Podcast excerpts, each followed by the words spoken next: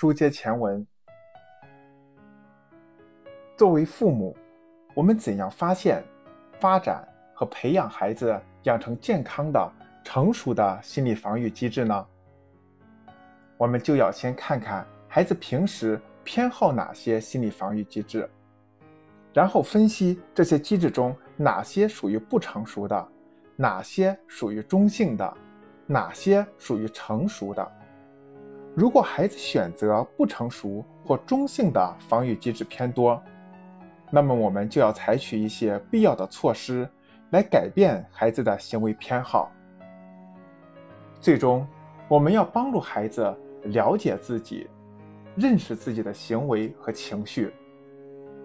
进而通过引导，让孩子学会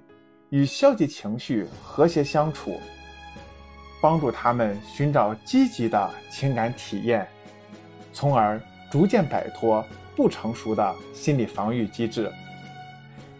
建立积极的心理防御机制。